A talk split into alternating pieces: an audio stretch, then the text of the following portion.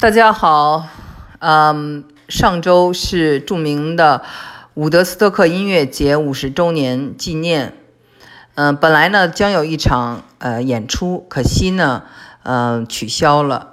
我呢，呃，上礼拜一直在忙啊，就是小孩子上学，但是呢，心系这个伍德斯托克，虽然是一个孩儿他妈，内心还是非常摇滚的。啊，伍德斯托克没有能够在五十周年有一个很大大的庆典音乐会，我觉得这也不奇怪，因为时代不同了。呃，六十年代、七十年代的美国是非常开放的，而那个时代的开放和现在的这个保守呢，形成了一个对比。所以呢，在这样一个保守的年代中，没有了伍德斯托克的纪念，嗯，一切呢都是有象征意义的。美国当年呢，为什么会这么开放？我们想啊，任何开放的时代都是因为它非常的先进。就像我们当年唐朝为什么这么开放，是因为它很先进。因为你开放，你才会包容别人，对吗？嗯，那个时候的美国有多开放呢？有，嗯，就是有多先进呢？我想跟大家讲一下哈。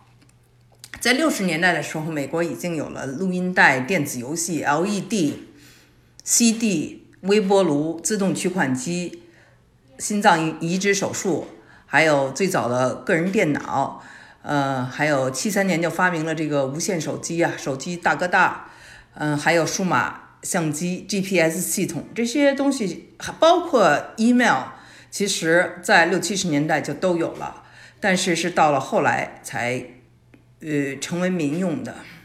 那个时候呢，在重要的领域的尖端科技方面，美国绝对的霸主，引领全球，有一种傲视群雄的实力，同时一种胸怀。那么就在这个伍德伍德斯斯托克这个音乐会举办的同时的那一年，一九六九年，难忘的一九六九年，美国也完成了人类的登月计划。啊，Armstrong，左脚，他说是他个人的一小步，却是人类的一大步，踏上了月球表面。这些大家能通过从这个电影啊，呃，《阿甘正传》上看到，非常的激动人心的一个年代。而伍德斯托克为什么伟大？因为他是呃整个的一个。呃，嬉皮文化啊，走向了一个巅峰，而且呢，是有史以来有史以来最伟大的一个音乐节之一。当然，还有这个英国的呃 Live Aid 啊，那时候八十年代了。但是在那个一九六九年，大家没有想象说这么一个音乐节，本来就想就来五万人吧，结果来了四十多万人，整个把这一个牧场全给包围下来了。然后很多很多的车过去以后，造成了交通瘫痪，又下着大雨，连续四天的这种狂欢啊！年轻人来了以后呢，大家想那会不会有暴乱？没有，非常的和平，大家非常的开心。然后洗泥巴澡，住在帐篷里，在草地上，呃，是表现着处处表现着一种友爱，嗯，所以呢，非常的令人难忘，连这个。嗯，这个这个人叫什么？就是李安啊，我们非常著名的导演李安也特别喜欢这个年代。他甚至拍了在十年前吧，也就是伍德斯托克呃这个四十周年的时候，他拍了一个呃《Taking Woodstock》，就是伍制作呃伍德斯斯托克。那么那个当年呢去的这些摇滚呃乐队都是非常有名的，有 Jimmy Hendrix 吉他手。有啊，桑桑塔纳啊乐队，Santana 啊，还有这个 Grateful Dead，叫做翻译成应该是感恩至死啊。Grateful Dead 里面有一个 drummer，就是鼓手，叫做 Mickey Hart，正好跟我姐姐认识。呃，我姐姐是这个弹古琴嘛，所以我们当年呢，就是九十年代在这个呃加州呃住着的时候，在湾区住着的时候。这个 Mickey Hart 就托朋友想认识这个我姐姐，看有没有一块跟他合作的机会。然后就姐姐就去了他的那个牧场，当时也在呃这个北加州，然后你知道一个成功的乐队在美国能赚多少钱吗？像 Mickey Hart，他是 Grateful Dead 其中的一个成员哈，他什么都不用做，光是拿这个 royalty，就是他的这个版税啊，一年就有五百万美金之高。啊，我们回到这个当年的这个 The Who 啊，从英国过来的，呃，这些都是非常厉害的呃乐队。当然了，也有这个几个。特别大牌的，像 Bob Dylan 啊，Bob Dylan 没来，还有披头士没来，这是非常可惜的。但是，呃，他们有他们的天地啊，Woodstock 有 Woodstock 的天地，呃，从 Woodstock 出来的这些人，最后都火起来了。那么，Woodstock 的精神，我们还要提到的就是跟1967年在旧金山的 Summer of Love 爱之夏的嬉皮士活动是交相辉映的啊。那个时候呢，就是年轻的一代人呢，他们呢就是带着鲜花，所以叫做 The Flower Generation 啊，花童鲜花一代，热爱和平，反战。为什么他们要带这个鲜花呢？因为我在很多次跟大家讲过。这个关于酒神的文化，那么酒神，我非常喜欢酒神的文化，是源于这个对尼采的呃《悲剧的诞生》这本书的热爱。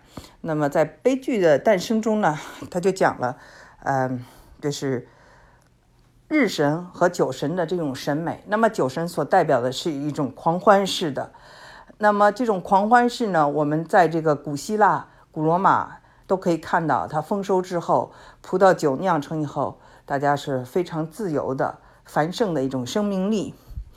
那么，这种狂欢精神一直延续到，呃，这个一直到了美国的六十年代，呃，这个爱之下，还有这些鲜花一代和披头士、嬉皮士，整个是一个大家在很多的。文学作品、电影作品中可以看到那个时代。那么其实啊，有很多人呢都是很很怀念那个时代，所以呢，他们就希望哈，就是在重现那个时代。然后又就有这么一个人呢，他叫做 Harvey 啊，Larry Harvey。这个人呢，他呢也是湾区啊，旧金山湾区的人。他呢就是。在有一天呢，他在这个旧金山的海滩上啊，点燃了一个小木人儿。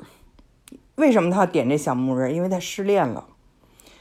然后每年的九月，一群热爱艺术的现代派呢，都会驱车来到美国内华达州的一个叫做 Black Rock 的一个大沙漠，建作呢建筑一个这种超现实的城市，叫做 The Burning Man。这个 Burning Man 就是他。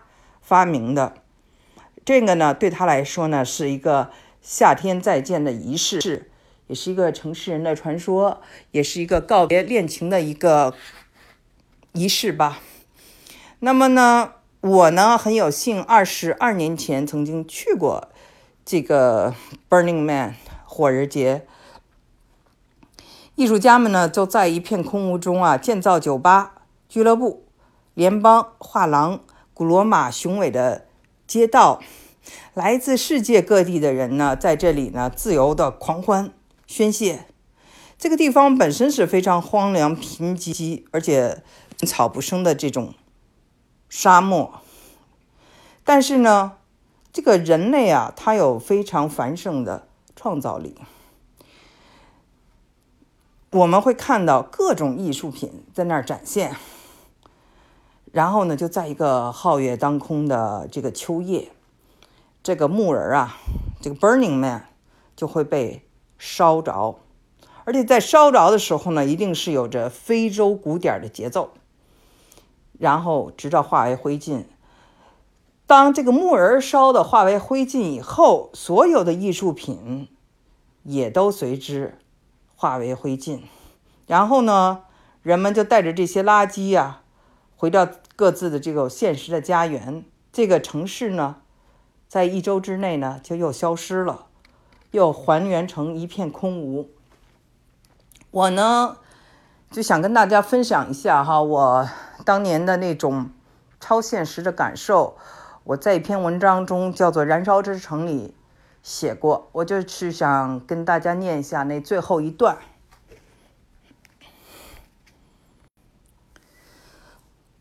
晚风开始吹拂的时候，中央的广场的鸡尾酒会开始了。白手套、夜礼服、香槟与马提尼，大家互相微笑。你可以和任何人谈任何事，一切都是超现实的。Have a good time，每个人都这么说。九点的时候，成千上万的人开始向巨人靠拢，坐在四周的草垛上。九点半，巨人连带这里的一切都将燃烧成灰烬。这个木人儿，这个临时自治区的主宰，在夜里发光。它是一面镜子，它因为你的存在而存在。这是一个策划的世界，一个虚拟的国土。它是一个决然的、挥霍的、过剩的生命力。它是自己，也是压迫自己的力量。他面无表情地注视着这里所发生的一切。他他的骨架是用紫色霓虹灯做成的，肋骨闪烁着绿色，像一个人将要被处死。他张开双臂，迎接着死亡的仪式。人们越围越多，挥舞着家伙，Burn the man，烧掉这个木人儿。大家发出撒旦式的叫喊，开始变戏法，喝烈酒，烧毁木质婴儿。九点半，一声爆裂声，巨人开始着了起来。一切是从他的左腿、右手，然后是左手。最后，他的头部开了花。最后，他终于倒下了，沉默的倒塌，是在一种部落的节奏中进行的。然后，四周的木鸭、风车、特特洛伊木马，所有的东西都着了起来。这场超现实的狂欢进入了高潮，大家在催眠式的鼓声中狂舞、吟唱、嚎叫。处在酒神式的状态中，我们又回到了人类的儿童时代。我的周围都是人，我们彼此簇拥着、扭动着。不管我们的文化、语言和种族是多么的不同，我们在一起上演着这个在美国本土上尚被看作古怪和疯狂的演出。是艺术，是艺术的死亡，是死亡的艺术，是梦境，是超现实。是创作，是毁灭，是荒谬，是精神，也是现实。这是一个逃亡者的故事。我在非洲部落的鼓点中舞动着，叫喊着，我几乎要落泪。我不能解释，人们有时不能确切地讲出为什么要这样做。我只知道，我们是用这种激进的办法迎接世界末、世纪末。这是夏天结束的仪式。不要泪水，只要燃烧，让美丽化为灰烬，让这里的一切都回到从前。我们在这里建筑的只是一个自己想象的世界。当我们回到家，就如现代的普罗米修斯，我们将带着我们狂欢的灿烂的火焰回到现实。